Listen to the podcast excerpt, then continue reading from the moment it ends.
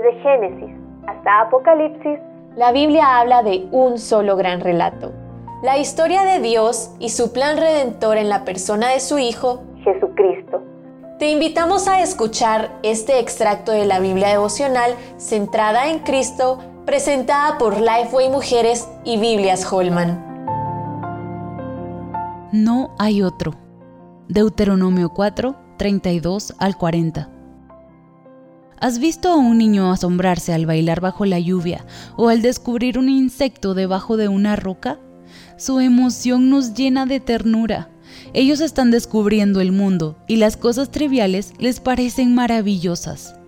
¿O será que las cosas maravillosas nos parecen triviales? Israel estaba en Moab, a punto de tomar posesión de la tierra que Dios le había prometido. Antes de ceder el liderazgo a Josué, Moisés se dirige a los israelitas para recordarles lo que Dios había hecho por ellos en Egipto y durante todo su peregrinaje en el desierto. Moisés llama a Israel a examinar la historia y a asombrarse de su Dios. Ellos habían tenido el privilegio de escuchar al Señor, de haber sido liberados por su mano poderosa, de ver la columna de fuego y de recibir una tierra en la que vivían naciones mucho más poderosas. Moisés llama a Israel a asombrarse en que Dios eligió amarlos. Ese es un llamado para nosotras también. Nos gusta pensar que no somos como el pueblo de Israel, pero nos equivocamos. Nosotras también hemos visto y probado la grandeza de Dios en nuestras vidas. Hemos visto su amor revelado en Jesús, quien se entregó y recibió el castigo por nuestro pecado. Y nosotras también nos olvidamos, hacemos de lo maravilloso algo trivial. Los afanes de la vida llenan nuestra mente y ahogan nuestro sentido de asombro. Nuestras Biblias se empolvan en lugar de ser leídas cada día sabiendo que el Dios eterno se ha revelado. Nuestra oración se limita a presentar nuestras necesidades, en lugar de hacerla un lugar de encuentro con Dios, el Señor del universo.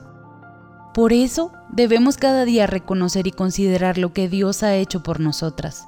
El Dios soberano que no necesita de nada ni de nadie, gozoso en sí mismo, ha decidido amarnos. El pueblo de Israel no obedeció los preceptos y normas que Dios le mandó.